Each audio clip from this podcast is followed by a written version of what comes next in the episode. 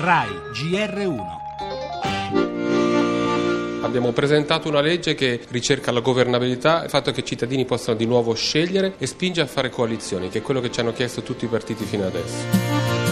Con questa legge avremo ancora una volta 700 parlamentari su 1000 nominati dalle segreterie dei partiti.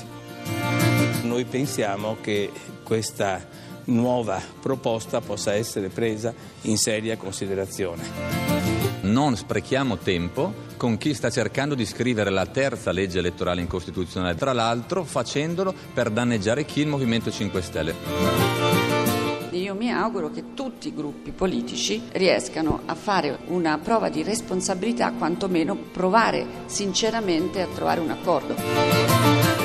Una legge elettorale condivisa da un'amplissima maggioranza delle forze politiche è l'appello lanciato dalla Presidente della Camera Boldrini e questa volta potrebbe essere quella buona.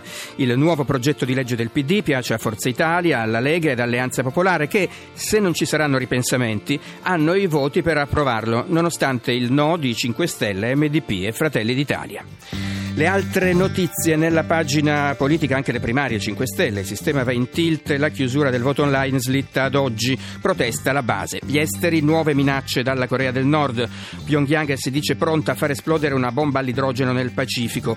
Torneremo anche sullo scontro in Spagna per il referendum della Catalogna, a Barcellona ancora una notte di proteste per chiedere l'indipendenza.